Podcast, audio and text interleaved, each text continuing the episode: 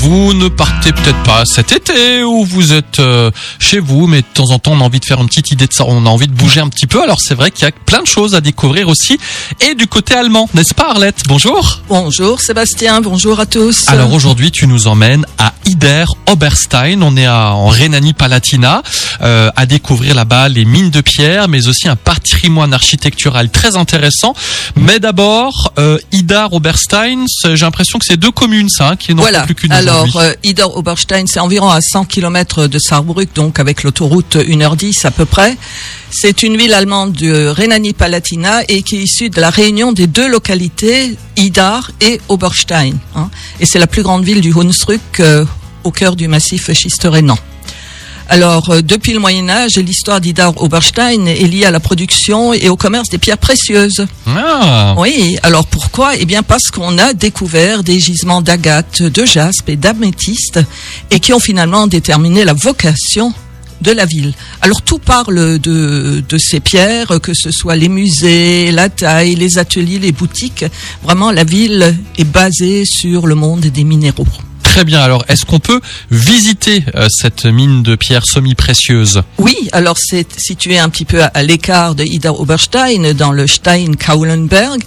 Et à part- il y a un parking où on est obligé de s'arrêter, les bus, les voitures. Et après, il y a 20 minutes de marche à travers la forêt pour y Ah, ça accéder. c'est déjà donc si on a une petite béquille ou quelque chose. oui, voilà, c'est voilà, un, peu, euh, un peu difficile. Et qu'est-ce qu'on y voit alors? Alors, on arrive dans ces mines. Alors d'abord, on est casqué, hein, parce qu'on ne rentre pas dans une mine sans casque.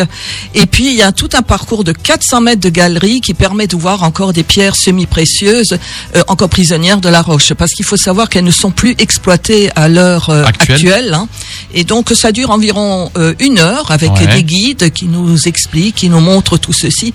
C'est vraiment une expérience inoubliable. Moi, je l'ai fait. C'est magnifique. On se sent transporté vraiment dans un monde euh, féerique. Moi j'ai l'impression d'être chez Blanche-Neige et les sept nains là, qui, qui travaillent dans oui, leur un mine. petit peu. Alors quand on sort de la mine, Ida Oberstein est aussi très riche en, part- en patrimoine architectural. Ah oui, ils ont la fameuse Felsenkirche qu'on appelle une- la- l'église de roche, qui s'élève au-dessus des maisons et qui a été construite vraiment dans une niche naturelle du rocher au Wow. XVe siècle.